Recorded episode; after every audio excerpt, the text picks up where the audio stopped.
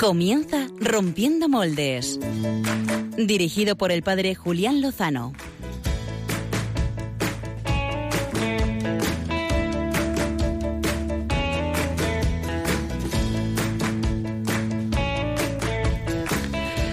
Muy buenas noches, queridos amigos de Radio María, amigos del programa Rompiendo Moldes, que arranca en este preciso momento, en la última hora de la solemnidad de la Santísima Trinidad que hemos eh, celebrado a lo largo de este fin de semana en toda la Iglesia.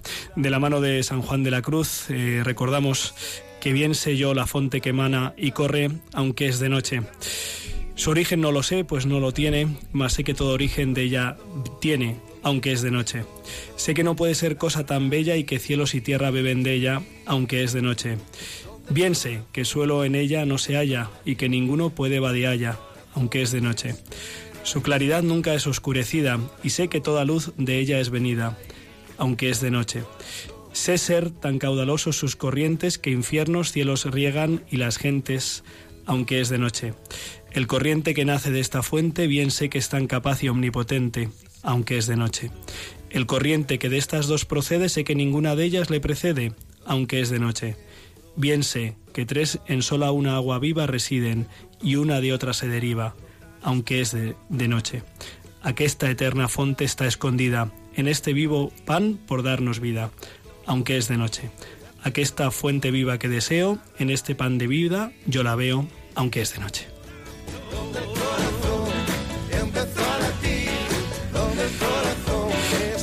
Quería inspirarme pues en un maestro, eh, en un doctor, en un místico, en un santo, San Juan de la Cruz, que con sus palabras nos acercan a este insondable misterio de la comunión del Padre, el Hijo y el Espíritu, eh, pues que nos habita por, pues por el bautismo, por la fe, por la presencia de la Santísima Trinidad en, nosotros, en sus hijos. Podríamos hablar de la Santísima Trinidad eh, esta noche, eh, aunque lo nuestro es mirar un poco a la actualidad, intentar iluminarla desde esa fe en Dios Padre, Hijo y Espíritu. Podríamos hablar de Ignacio Echeverría, y seguro que han escuchado a lo largo de esta semana pues el testimonio de este chaval madrileño de adopción, eh, católico de corazón que entregó su vida el sábado pasado intentando pues salvarla de otra hermana y que hoy ha sido enterrado en, Las Rozas. Quizá tengamos ocasión de conocer más pues el ejemplo de este hermano que nos precede ya en la casa del Padre.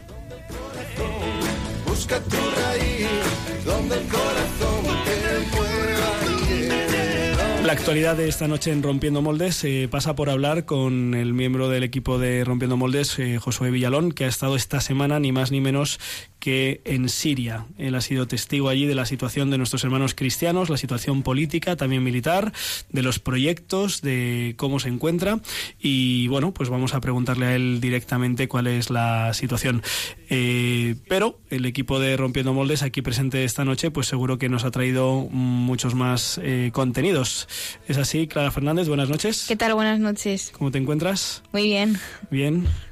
¿Y cuál es el plan B de esta noche para nuestros oyentes? Pues os traigo propuestas veraniegas. Ajá. Propuestas veraniegas. Para hacer en vacaciones, planes chulos. Planes chulos para hacer en estas vacaciones que se aproximan. Eh, ¿Suena bien? Eh, muy buenas noches, Diana, ¿cómo estás? Hola, buenas noches. Eh, hace dos semanas eh, nos acompañabas por primera vez y has repetido, lo cual pues nos alegra y seguro que a los oyentes también. Eh, a lo mejor después de que Clara nos cuente los planes veraniegos, nos puedes hacer también tú alguna propuesta interesante que conozcas para aprovechar bien el, el verano. Así que ve pensándolo. Álvaro González, muy buenas noches. Muy buenas noches, Julián. Ahí te veo al mando del programa. ¿Todo bien? Sí, la verdad, me estoy preguntando porque me parece que este equipo va rejuveneciendo cada vez más, ¿no? Hemos ido quitando a Gonzalo Castillero, a Josué, Cristina. Nada, no hemos, no hemos quitado a nadie. Y excepto tú, pues estamos, somos todos twenties. Más nos gustaría, más nos gustaría contar aquí en el estudio en directo con Gonzalo Castillero, ¿eh? al que mandamos un saludo, al padre Pachi Bronchalo, treintañero, que bueno, pues últimamente no puede estar eh, aquí presente entre nosotros, Cristina Lozano, que tiene un esguince, que se mejore pronto, y yo creo que no, bueno, María Redondo, que hace pues desde el principio de curso eso que no ha podido acompañarnos.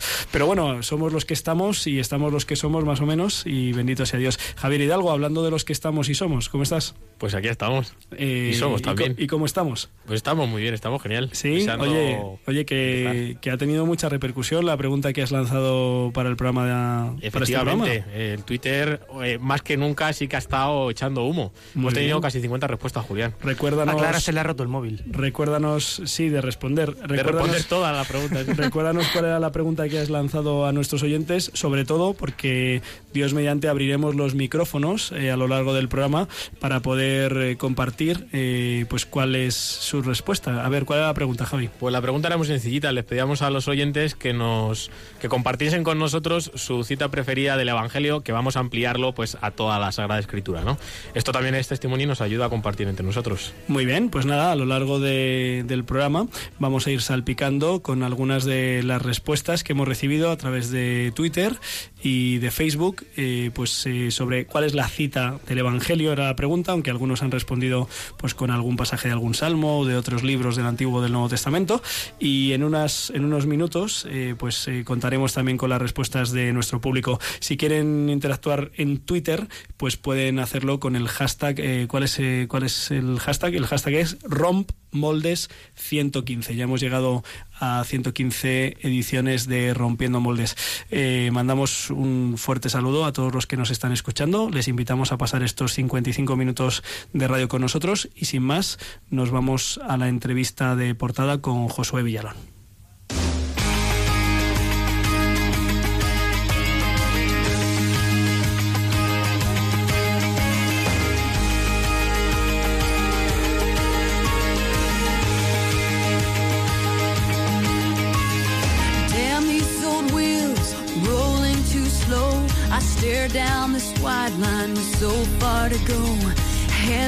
Keep coming, loneliness humming along. Who poured this rain? Who made these clouds? I stare through this windshield, thinking out. Apuesto a que la mayoría de nosotros, los que estamos eh, compartiendo ahora mismo eh, rompiendo moldes, pues hemos escuchado noticias sobre el drama de Siria, esta guerra abierta hace más de cinco o seis años, ya no recuerdo la fecha exactamente. Eh, seguro que hemos recibido mensajes alarmantes, tristes, dramáticos sobre la situación en distintos pueblos de, la nación siria. Y muchas veces uno no se hace muy bien a, la idea de, cuál es la situación real de, de aquel país y de aquellas gentes, especialmente pensando en nuestros hermanos cristianos, sin duda los más desvalidos del lugar. Y por eso es, un, es muy importante conocer las fuentes de primera mano. Por eso contamos esta noche con nuestro amigo y colaborador Josué Villalón. Muy buenas noches, Josué. Buenas noches, Julián. Un fuerte abrazo a todos los compañeros de Rompiendo Moldes y a los queridos oyentes de Radio María te, echan de menos. Y nosotros aquí también, pero ya sabemos que bueno, pues que, son muchas las necesidades que hay que afrontar. Eh, sabemos además que acabas de llegar ni más ni menos que de picos de Europa de preparar un super campamento de verano, eh, o sea que no no te aburres, vamos. No, la verdad que últimamente demasiados compromisos y todo gracias a mi mujer Isabel, que es una santa realmente, o al menos la estoy santificando.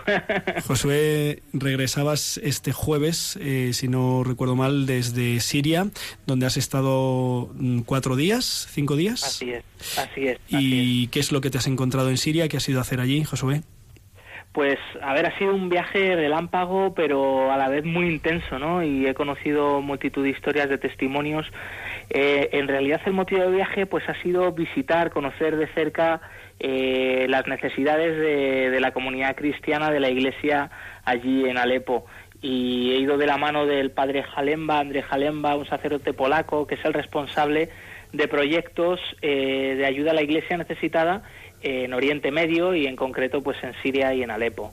Eh, pues era visitar eh, de cerca a nuestros hermanos cristianos allí en Alepo, eh, conocer de cerca también una serie de proyectos que ayuda a la Iglesia necesitada está sosteniendo para que la Iglesia pues pueda continuar presente allí para también ayudar a la gente que, que, eso que, que, ha vivido la guerra durante todos estos años y que sigue viviendo las consecuencias de una guerra terrible. Tú comentabas, ya va camino de seis años, eh, una guerra civil encarnizada en la que han muerto más de 400.000 personas y que, que, está dejando pues muchísimas otras heridas, ¿no? Como, como es pues la pobreza extrema, eh, los traumas y todo esto.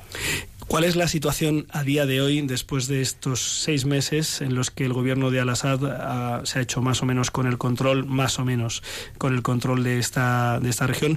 Eh, ¿Cuál es la situación, el día a día? Eh, ¿Cuál es la situación también del estado bélico de, de, Siria? Pues por lo que nos han podido contar distintos obispos, eh, también sacerdotes, alguna misionera, algún misionero, también familias que, que viven en Alepo, es que la situación en concreto en Alepo eh, es mucho mejor de la que de la de hace seis meses. Ya no hay bombardeos, hay mayor seguridad en las calles, en las iglesias.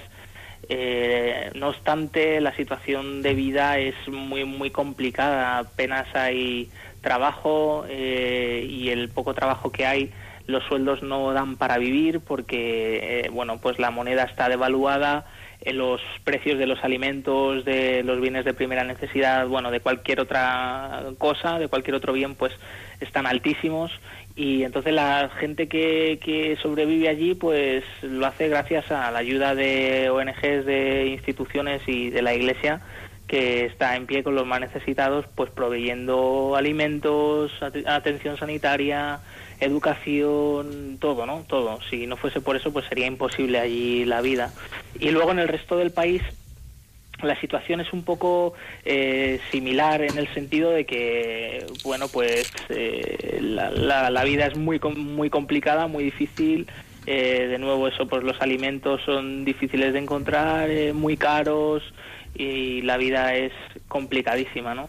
Eh, eh, hay zonas que siguen pues en guerra, sigue habiendo combates, sobre todo en la zona este, eh, desde Alepo pues en dirección hacia Raqqa, también en otras en otros puntos del país como Idlib, que es una ciudad que sigue controlada sobre todo por el frente al-Nusra, al-Qaeda en Siria, que está a unos 30 40 kilómetros de Alepo en, en sentido oeste eh, y luego pues eh, el resto de, lugares que desde el principio fueron controlados por el gobierno, por las tropas gubernamentales, eh, bueno pues quizá está en mejor situación en el sentido de que no, no, han sido dañados, machacados por la guerra, por las bombas, como es el caso de Alepo, que es una ciudad que en su mitad está completamente destruida y puedes ver no barrios enteros abandonados, vacíos, eh, hechos escombros, como, como si hubiese pasado por allí, pues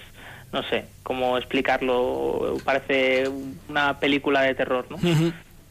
Eh, eh, hemos tenido noticia, yo no sé exactamente si ha sido esta tarde, yo a mí me ha llegado esta tarde, de que una de las niñas que fueron secuestradas al comienzo de este conflicto y que pues a la madre se le puso en la tesitura de convertirse al, Islam o, o, si no, pues se llevaban a su hija, ha sido, eh, la noticia es que se encuentra liberada.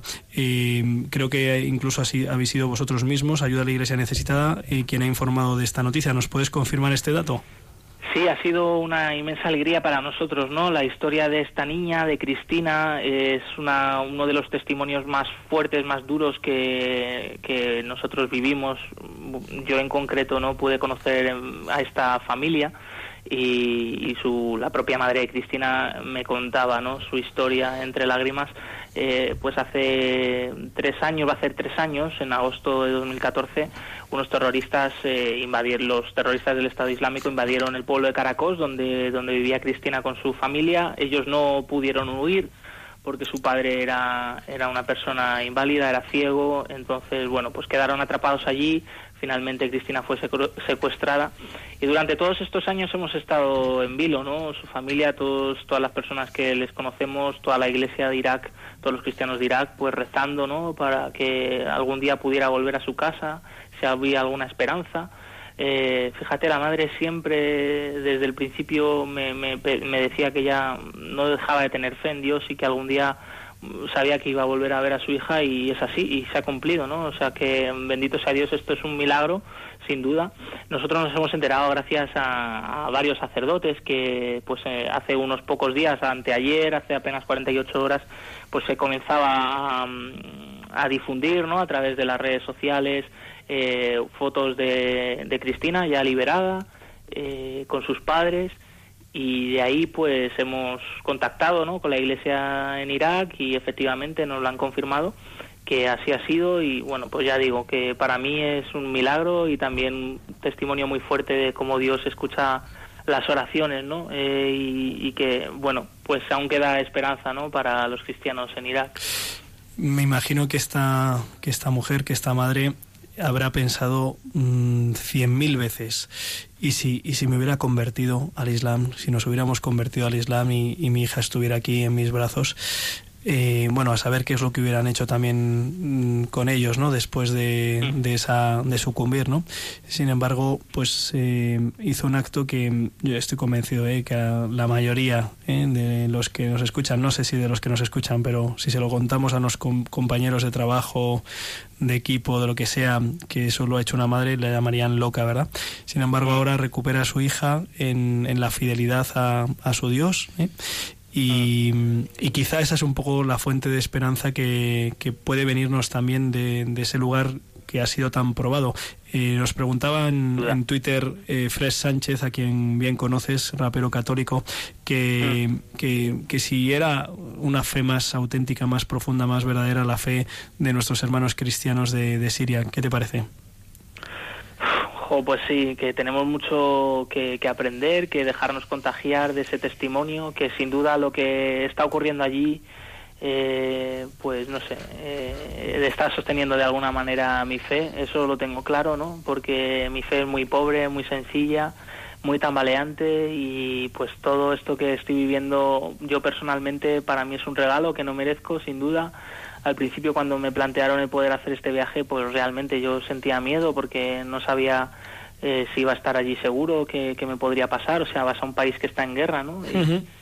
y bueno, pues lo que me he encontrado es, no sé, mm, a pesar de, de, la cierta inseguridad, ¿no? Mm, que todavía se oyen bombas. Eh, y tal, pero no sé, me encontraba gente llena de esperanza, con ganas de salir adelante, de comenzar de nuevo, mm, teniendo cierto que si no fuese gracias a su fe en Jesucristo y a saber que Jesucristo está con ellos, pues que no podrían vivir allí, que eso sería algo imposible, ¿no? O sea que es, es, es, como, pues eso, la, la, fe, ¿no? El testimonio vivo, verdadero de que Cristo es el que ha tocado tu vida, ha cambiado tu vida y, sigue llenándola de sentido, pues a flor de piel, ¿no? Y ojalá yo fuera un poco como ellos, claro que sí. Una vez un sacerdote en Irak, anciano, un sacerdote anciano, me decía, mira Josué, el mal en el mundo es, es un sinsentido muy grande, ¿no? O sea, ¿por qué? ¿Por qué nos está pasando todo esto a nosotros? Y esto podríamos también eh, eh, extrapolarlo a, al caso de Siria, ¿no? Con esta guerra eh, tan terrible, ¿no? ¿Por qué está pasando todo esto, no? Y él me decía, pues mira, no lo sé, a lo mejor está pasando esto pues para que tú y yo hoy nos convirtamos un poco más, ¿no? Y esto lo tenía, lo, lo ha tenido muy claro la madre de Cristina, por eso eh, sabía que no podía renunciar a Cristo, ¿no? Porque Cristo era el sentido de su vida y sin eso no tendría vida, ¿no? Aunque per, per, per, perdiese a su hija, ¿no? Sí. Eh, pero no sé, que, que sabe, sabe que, en, que en Cristo encontraría de nuevo a su hija y, y, así y así se ha cumplido, ¿no? O sea, sí. eso es lo que podemos decir. Podemos decir otra cosa. Antes éramos ciegos y ahora vemos. Pues eso es lo que podemos decir. Esta mujer eh, perdió a su hija eh, puso su vida a manos de Dios y ahora la ha recuperado. Sí. Eh, Josué, eh, por dar algunos datos concretos eh, a la audiencia, eh, ¿qué proyectos está llevando Ayuda a la Iglesia Necesitada eh, adelante en, Siria? Pues mira, en el año pasado Ayuda a la Iglesia Necesitada ha sostenido más de un centenar de proyectos en Siria.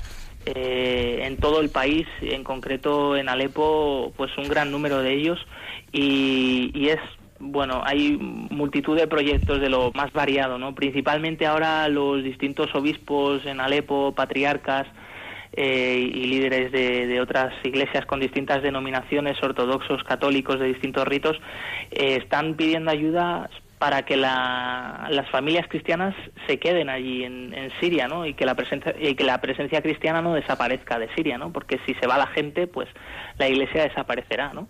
Entonces es eh, ayuda de emergencia principalmente, ¿no? Todavía a pesar, como digo, de que ya han pasado seis meses eh, que en Alepo no hay combates, pero la vida sigue siendo muy difícil, entonces es ayuda de alimentos, atención sanitaria, eh, también alquileres. Eh, muchas personas, eh, el 80% de las personas que viven hoy en Alepo viven fuera de sus casas, tuvieron que huir de sus casas por los enfrentamientos y aún siguen muchas de ellas viviendo fuera de sus casas. Hay que reconstruir sus casas, también estamos ayudando a ello.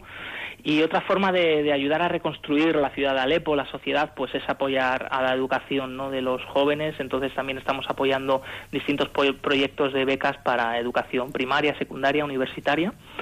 Eh, hay luego proyectos así, mm, así, no sé, como fuera de lo común, pero que quería destacar uno sobre todo, por ejemplo, para que os hagáis una idea ¿no? de, de hasta qué punto es la necesidad, que muchas veces nosotros no nos damos cuenta de ello, pero que es también una necesidad importante. Estamos ayudando, por un lado, a la reconstrucción de un cementerio un cementerio greco-ortodoxo que ha quedado mm, muy dañado por la guerra porque estaba situado en una de las zonas de combates, de enfrentamientos y ahora después de todo este tiempo pues pues nos han pedido, nos han reclamado ayuda para esto, ¿no? Y uno dice, pero bueno, eh, ¿cómo ayudar a un cementerio? Pero si esto, eh, no sé, qué, raro es esto, ¿no? Pero, es una necesidad vital, ¿no? Efectivamente, y, además es una obra de misericordia, ¿no? Enterrar a los muertos, ¿no? Y, con relación a esto, otro proyecto muy similar es eh, trasladar eh, los cuerpos de personas que han muerto durante estos años de enfrentamientos en Alepo, eh, han sido enterrados en una zona que el gobierno cedió como lugar de enterramiento provisional y ahora hay que trasladarles a, los cementerios para enterrarles pues con dignidad y ¿no? Y de forma, bueno, pues adecuada y cristiana, ¿no? Y también, pues, nos piden ayuda para, para hacer este traslado. Para trasladar un cuerpo, eh, el coste más o menos es de unos 30 euros, ¿no? Y uno a lo mejor, pues, también piensa, hombre, 30 euros, si esto es lo que me vale en unos vaqueros, una camiseta, ¿no? O lo que me gasto en un fin de semana. Pero es que allí la gente no tiene ni para comer, ¿no? Entonces, fijaos, ¿no? Pues la necesidad hasta dónde llega de, pues eso, de necesitar hasta enterrar a sus seres queridos, ¿no? Que, es algo muy importante para ellos y yo creo que para cualquier otro, para cualquiera de nosotros, ¿no? Sin, duda. Eh, sin embargo, no sé, eh, los medios de comunicación y lo que nos llega, pues, no sé, nos ponen a veces en unas situaciones y en una deshumanización, ¿no? De la realidad de la guerra y de la realidad de Siria que no caemos en que esto también es una necesidad para la gente de allí. Josu, eh, nos preguntaba Isaac San Pedro a través de Twitter eh, que qué opinión tienen nuestros hermanos mm, cristianos de Siria respecto a, pues, a los cristianos de Europa. Eh, donde tantas veces, pues, digamos que nos disimulamos eh, nuestra fe o ante cualquier dificultad, pues, se viene abajo, ¿no? ¿Te comentan cómo ven ellos o, si es que esto lo perciben ellos, eh, la pues fe que, vivimos aquí en Europa? Pues yo esto precisamente lo he preguntado de, forma directa, ¿no? oye, ¿qué pensáis, no? De, de, los cristianos en Europa, de la gente en Europa, que, está presenciando lo que estáis viviendo aquí, ¿qué, qué opináis? ¿Os sentís solos? ¿Os sentís abandonados? Y me ha sorprendido porque de, su boca yo no he oído en ningún momento ningún juicio, ningún no sé, ninguna palabra como de, de resentimiento, ¿no? Todo lo contrario, ¿no? Eh, ellos simplemente, eh, al revés, me han dicho que, que rezan por nosotros, que, que, saben que, bueno, pues ellos no tienen cosas materiales, pero que tienen algo muy importante que, que, es la fe y que rezan para que nunca a nosotros nos pase lo que, lo que ellos han tenido que vivir, ¿no? Es pues eso, la, calamidad de la guerra y tantas cosas, eh, muerte, de violencia. O sea que eso también para mí ha sido un testimonio muy grande, ¿no? Porque esta gente no tiene rencor ni resentimiento, es tremendo. Eh, una última pregunta que rescatamos de las redes. Eh, eh, arroba pródigo, Jesús, en Twitter, preguntaba, al hilo de unas también unas manifestaciones de uno del obispo auxiliar de Bagdad en su tiempo alertando a la Iglesia en Europa de que pues lo que estaba sucediendo allí en Irak también en Siria como fruto del pues del radicalismo y del extremismo islámico pues que era un preludio de lo que podía pasar aquí. Mm, ¿Te han advertido, te han aconsejado, te han dicho algo en este sentido? Eh, cuidado con lo que está pasando, lo que puede pasar en Europa. Bueno, eh, pues sí, es verdad que no, este obispo de Bagdad y no solo este obispo, otros muchos obispos, sacerdotes, eh, las voces de la Iglesia en Oriente Medio llevan ya años advirtiendo, ¿no? De, de lo que podía pasar también en Europa, ¿no? Y que era una realidad que no estaba tan lejos de nosotros y, pues es verdad. Lo hemos visto en estos últimos ataques de Londres, en el cual pues ha fallecido un español, ¿no? Eh, y lo hemos visto en los últimos meses, ¿no? En tantos otros atentados, en París, en Niza, en Berlín. Eh, bueno, en, el, en realidad los cristianos de Siria no me han dicho nada al respecto de esto, ¿no? Las personas con las que he podido hablar no me han dicho nada directamente de, esto, pero la situación que están viviendo allí pues es tan tremenda, ¿no? Que, que no sé, no sé cómo describirlo. Por un lado están muy cansados ya, ¿no? Están cansados de tanto enfrentamiento, de tanta violencia. Los cristianos quieren la paz ya y bueno, todos los sirios en realidad la quieren. Mm, en las zonas eh, donde, vamos, ahora controladas por el gobierno en Alepo, yo veo que hay buena convivencia también entre cristianos, entre musulmanes y no sé, todo esto del yihadismo, el terrorismo es algo muy oscuro que a veces es muy difícil eh, saber ciertamente la raíz. Es verdad, lo que sí que es verdad es que hay muchos intereses eh, por el poder, intereses oscuros que a saber hasta dónde llegan, ¿no? Eh, no sé, lo que, lo que sí que tienen muy cierto los cristianos en Siria es que la fe es lo que les está manteniendo a flote, lo que les está manteniendo comida y lo último que les queda, pero sin duda lo más importante para ellos, para sus vidas, ¿no? Y, y esa fe es la que está obrando enormes milagros, ¿no? como la de incluso misioneros de fuera que han ido allí a pesar de la violencia de la guerra y están dando la vida y ayudando a los más necesitados, ¿no? Pues eso, ¿por qué se puede, porque una persona puede llegar a jugársela hasta ese punto, ¿no? Eh, de forma objetiva jugarse la vida, pues porque sabe que su vida tiene un valor mucho más grande, ¿no? Que, que es la propia salud o no sé, o los bienes materiales y, y, ese es el sentido de la vida. Yo creo también de la vida lograda, que es darse a los demás y, y, dar tu vida ¿no? Por, por, un amor más grande que es el amor de Dios. Te iba a preguntar qué era lo que más te había tocado este viaje, pero me parece que estas palabras tuyas eh, pues lo, lo, resumen y lo sintetizan muy bien. ¿no? yo, yo, quiero añadir una cosa, si, si no os importa, tenemos tiempo. Mira, para mí ha sido un gesto muy grande, es un gesto muy sencillo, ¿no? Pero a ver si logro explicarlo en poco tiempo que me ha pasado allí. Eh, hay un problema muy grande ahora mismo en Siria, ¿no? Y es que hay toda una generación perdida, los chicos varones de 18 a 42 años están obligados a ir al ejército y a ir a la guerra. Eh, bueno, pues automáticamente te cogen, te ponen un fusil en la mano y, y ya sabes. Entonces también sabes un poco dónde vas a terminar. Por lo tanto, hay mm, muchísimos jóvenes que se han ido de Siria es, es, es, curioso, pero es cierto. Tú vas por la calle y ves muchas mujeres, mujeres con niños, no sabes si son viudas, si son solteras, etcétera.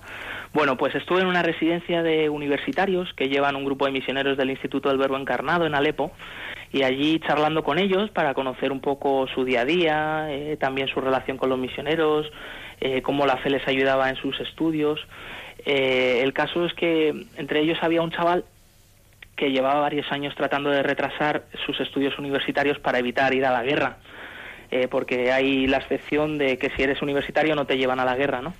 El caso es que este año mm, ya no va a poder renovar más esto, ¿no?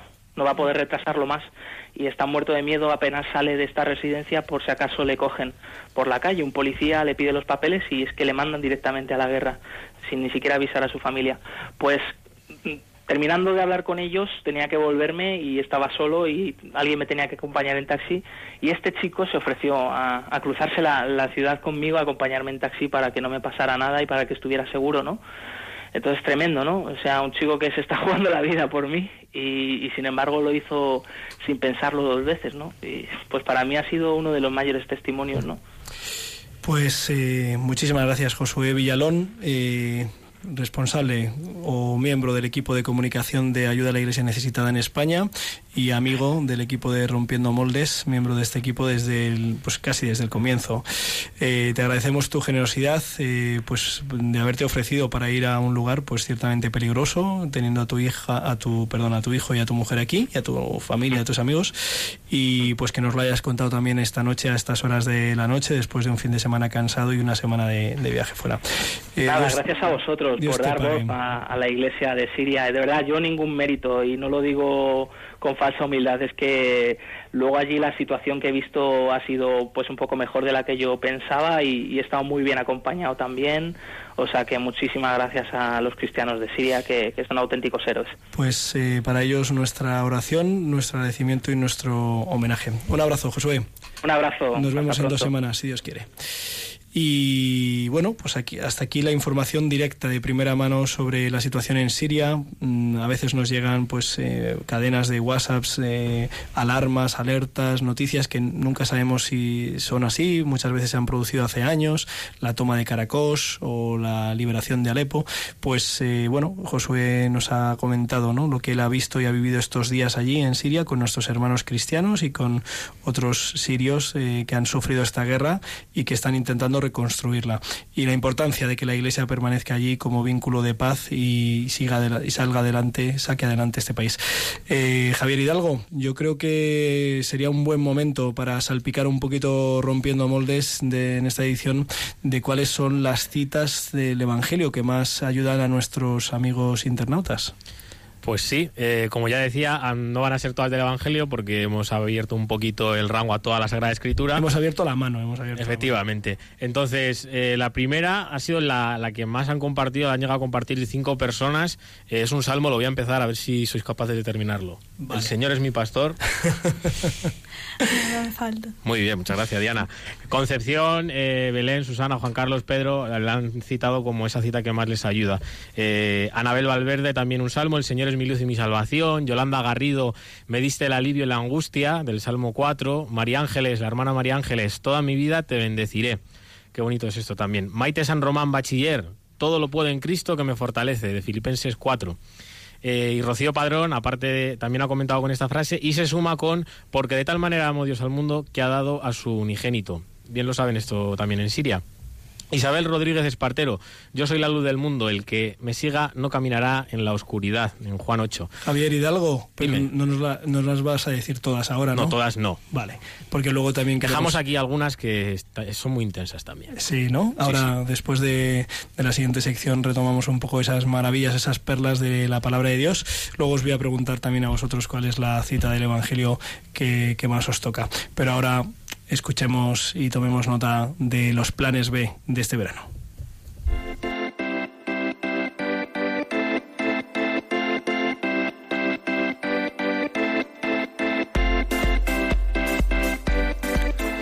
El plan B con Clara Fernández.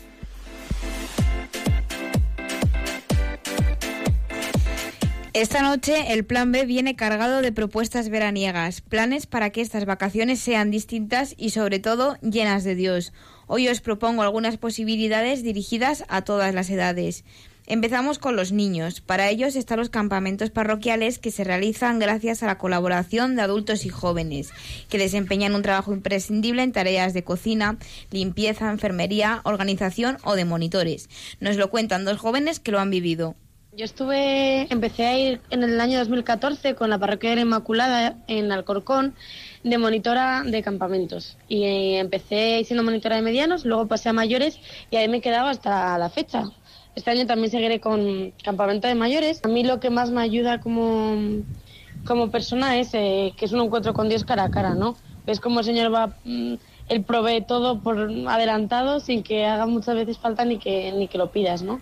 Pues yo he ido ya este año es mi séptimo año a este campamento y, lo organizan en los parques de, de Madrid, bueno, y también de Sevilla y Valladolid, de, de una organización que, organización que se llama, pues, la, se llama La Obra de la Iglesia.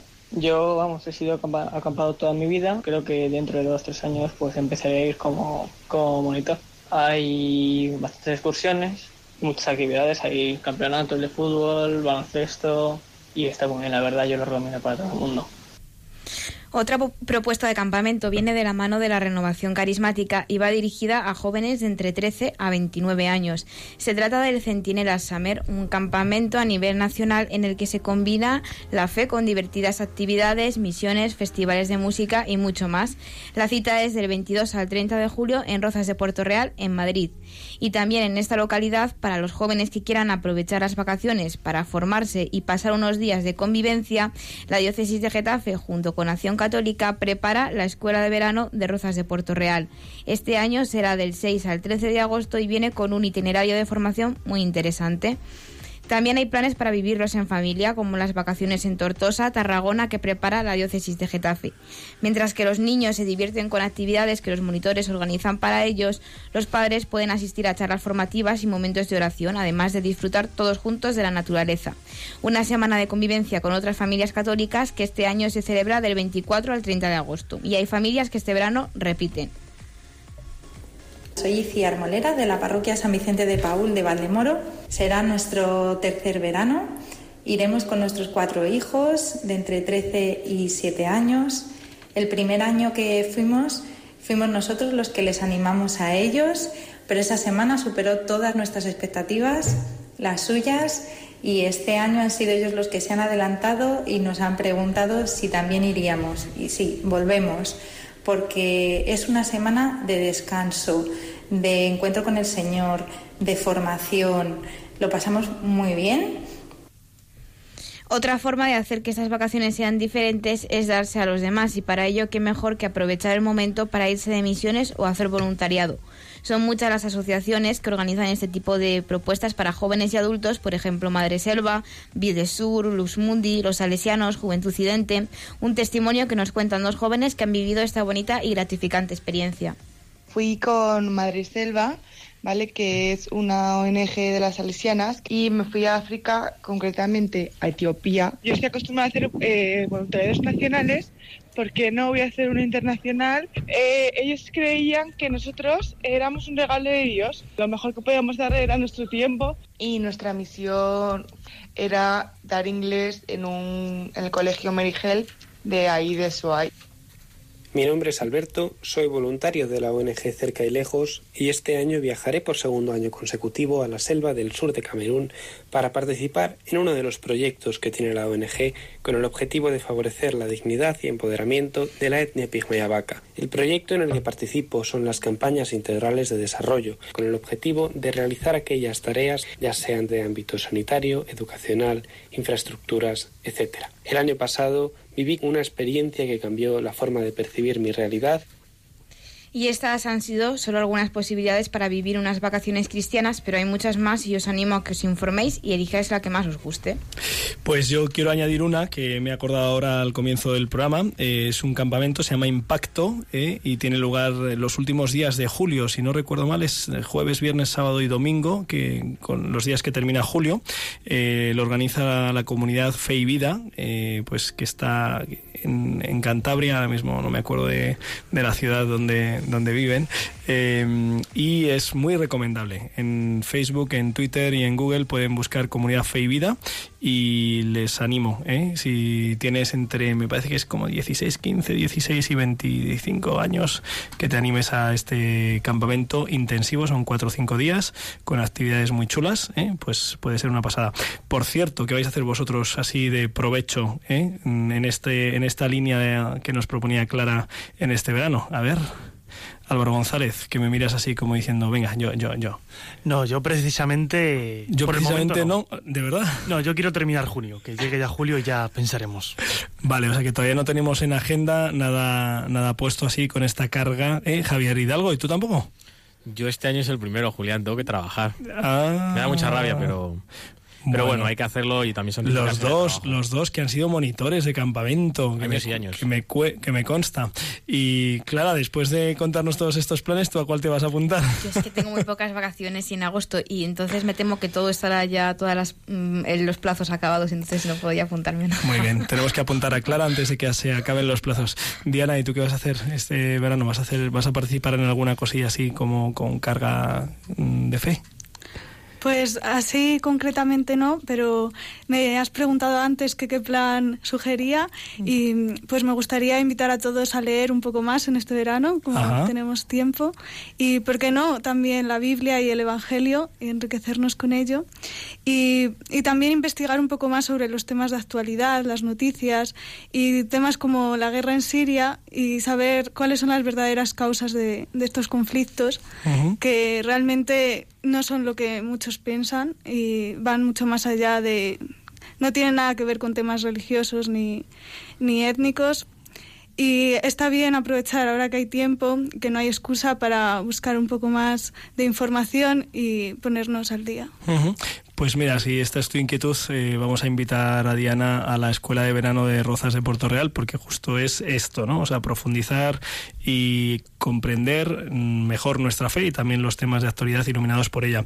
Eh, yo personalmente miré, si Dios quiere, del 23 al 30 de junio de campamento, que por cierto eh, incluye el próximo domingo de Rompiendo Moles, a ver cómo nos, nos manejamos y nos arreglamos para estar en Santiago de Aravalle y aquí a la vez. Javier Hidalgo, después de estos planes B para este verano? No sé si quieres eh, pues eh, salpicar de evangelio, de citas evangélicas y bíblicas que nos han compartido nuestros amigos oyentes. Pues sí, vamos allá, vamos con alguna, no podemos meter todas, pedimos perdón, pero es que han sido muchas. Eh, Esperanza Rodríguez, yo estoy con vosotros todos los días hasta el fin del mundo. María, María Blaz, que sí, se, une con Señor, tú lo sabes todo, tú sabes que te quiero. Esta a mí también me gusta muchísimo. Eh, y vamos a terminar esta ronda con Shanka, que, hace referencia a una de las profesiones de fe más bonitas del Evangelio, eh, para mi gusto, que es de Santo Tomás, Señor mío y Dios mío. Pues eh, con estas perlas evangélicas damos paso a las notas musicales más rítmicas de Rompiendo Moles.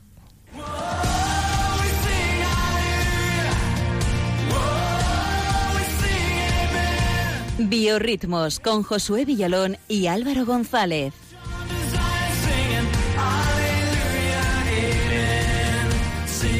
Aleluya, amen. Hey, hey, hey, aleluya, amen.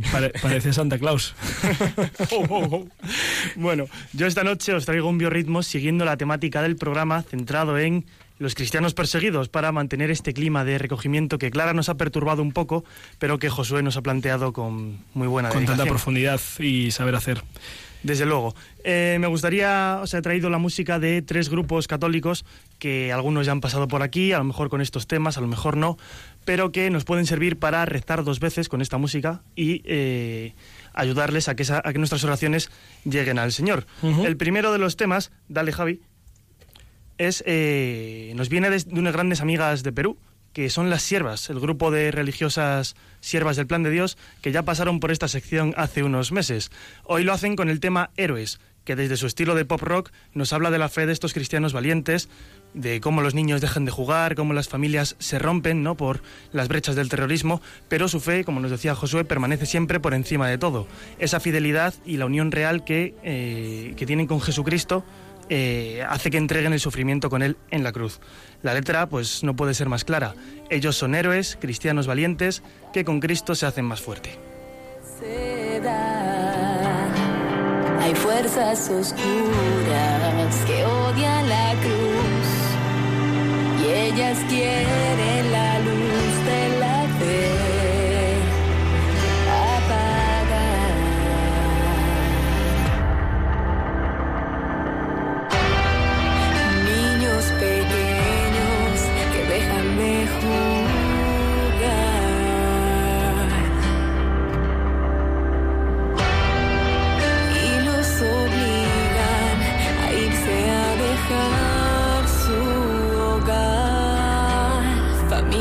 perseguidas, dejándolo por su fe.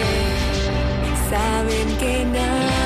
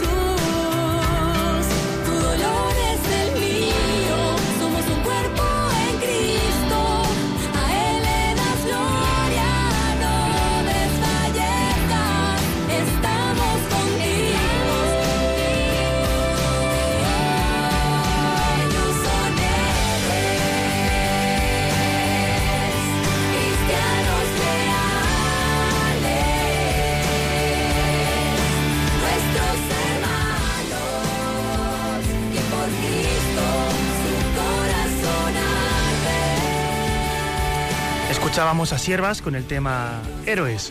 Eh, nuestra siguiente canción de esta noche viene de otros grandes conocidos de este programa, los raperos Sergio Fres Sánchez, que ya citábamos antes, y Estelion, que en colaboración con la cantante argentina Atenas compusieron este rap llamado explícitamente Cristianos Perseguidos.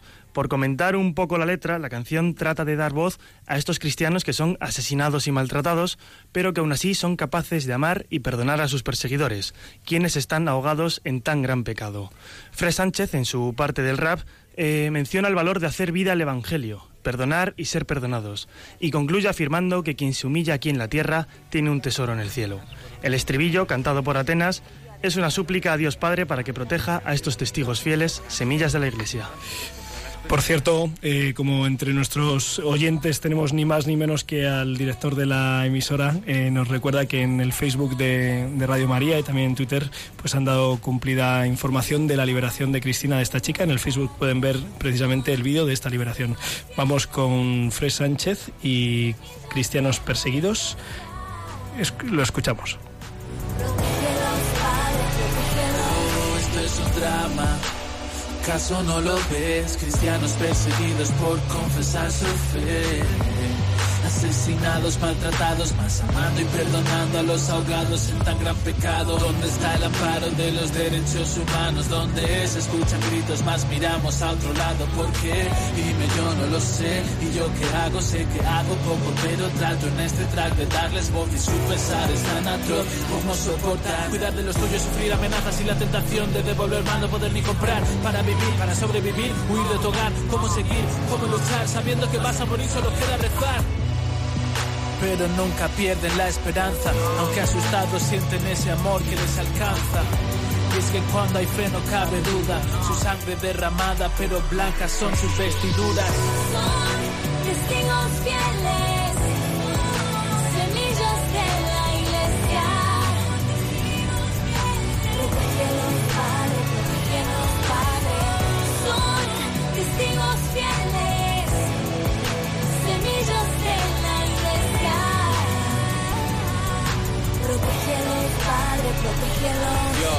somos de este mundo, vivimos por amor, sangre y sudor en las sandalias del pescador, haciendo vida el evangelio, perdonar, ser perdonados, esta es la cruz, con alegría cargamos, cuantos hermanos perseguidos, masacrados, su única culpa, ser testigos del resucitado, dando vida, siendo luz en cualquier parte, el arte de servir a los demás, su estandarte, no se avergüenzan.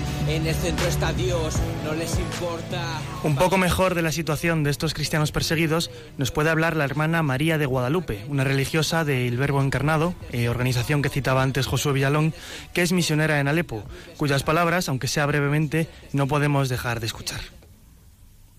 En nuestros días, pueblos enteros de Medio Oriente son asesinados por ser cristianos.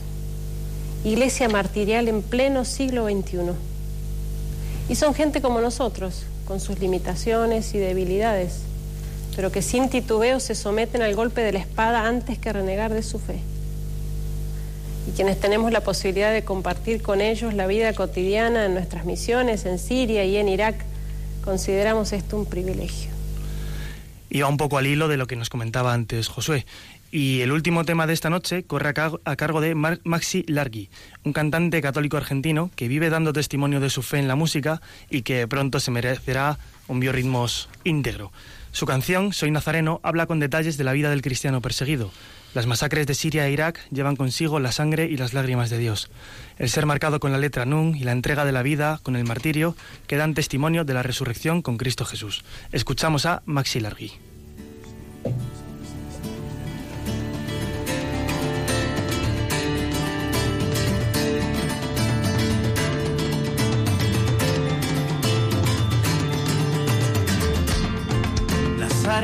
Del desierto se han mojado con la sangre y las lágrimas de Dios. En su marcha las tinieblas van tiñendo las banderas con el negro del terror. Caí en Irak, caí en Siria estoy de pie. Aunque me tiemblan las rodillas, yo camino por mi credo y me apunta aquí la fe.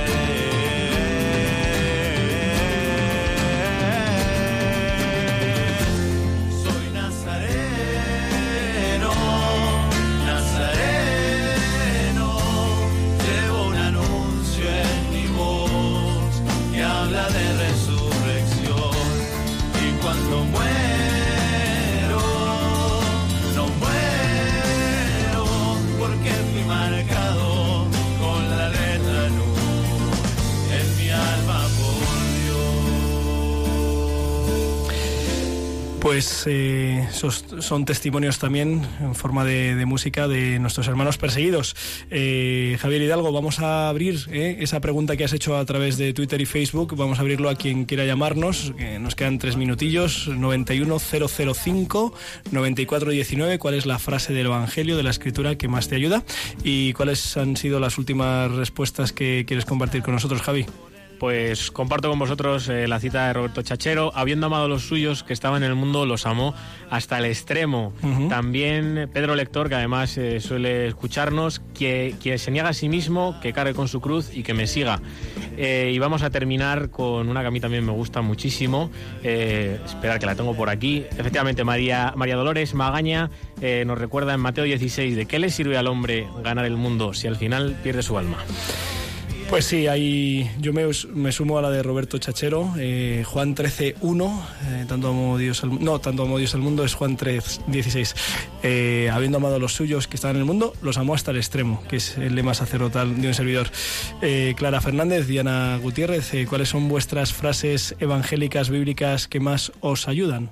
Pues a ver, a mí la que más me gusta y de la que me acuerdo ahora mismo es, eh, a ver, la piedra que desecharon los arquitectos es ahora la piedra angular. Muy bien. Me gusta esa frase. Eso procede de un salmo que es eh, pues asumido por Jesucristo para revelar eh, cuál, quién es Él y cuál es su misión. Diana, ¿y la tuya?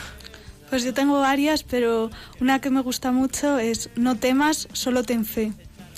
No temas, solo ten fe. Esto me suena de algún tema. ¿Eso puede, puede ser? ¿Hay, hay alguna canción con ese estribillo, no? A ver, el experto músico, no temas, solo ten fe. ¿Esto, esto no lo has escuchado tú en alguna canción? Eh, eh, Sí, esta frase eh, hecha una canción seguro, ya te digo yo que seguro que hay, porque. Pero vamos, así a bote pronto no se me viene a la cabeza ahora.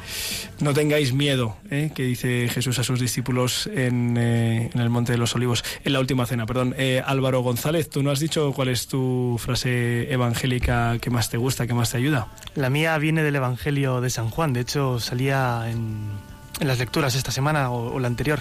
Eh, en el mundo tendréis tribulación, pero confiad que yo he vencido al mundo. Yo he vencido al mundo, muy bien. Y Javier Hidalgo, tú que has lanzado la piedra, no escondas la mano.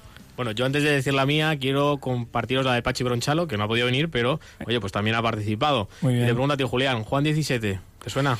Juan 17 sí, es un capítulo entero, es la última cena. 21. Es el, no sé si es el discurso sacerdotal, La oración sacerdotal, que sean uno para que el mundo crea. Eh, voilà. Y os comparto la mía, que me lleva acompañando mucho tiempo y la tengo marcada en la Biblia con una postalita. Por tanto, no os agobiéis por el mañana, porque el mañana tendrá su propio agobio. Mateo 6:34. Ajá.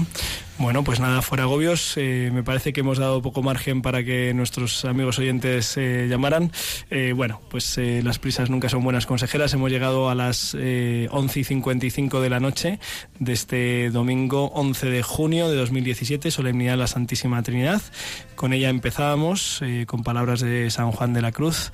Eh, aunque es de noche, sabemos eh, dónde está la fuente de la que podemos alimentarnos, saciarnos y vivir. Muchas gracias por acompañarnos eh, en esta edición de Rompiendo Moldes, en la que hemos conocido de primera mano la situación de nuestros hermanos sirios, gracias a Josué Villalón, que ha estado esta semana precisamente allí, con proyectos de ayuda a la Iglesia necesitada. Si alguno de los oyentes pues quiere eh, colaborar, pues ya sabe que a través de esta Fundación Pontificia tiene todas las garantías y seguridades. También estamos en la campaña de junio eh, de Radio María, eh, de donativos que después de la de mayo, de la mano de la Virgen, pues en junio de la mano del Sagrado Corazón, pues también seguimos ayudando a nuestra Madre la Iglesia a través de este proyecto evangelizador que es Radio María. Les, les animo a que sigan escuchando Radio María, en concreto ahora a las 12 de la noche el programa sobre el Camino de Santiago, que es una de las propuestas que no ha dicho Clara Fernández, pero que se puede hacer en este, en este verano. Y eh, si quieren, el viernes que viene en Cien Pozuelos a las siete y media, un festival que se llama God's Talent, el talento de Dios, eh, benéfico por los campamentos. Eh, se despide el padre Julián Lozano. Dentro de dos semanas nos vemos y recuerden que con el Señor lo mejor está por llegar. Un abrazo.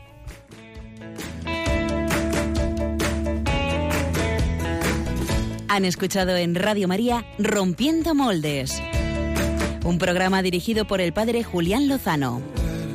Donde estén tus sueños, donde tus anhelos se ponen al sol.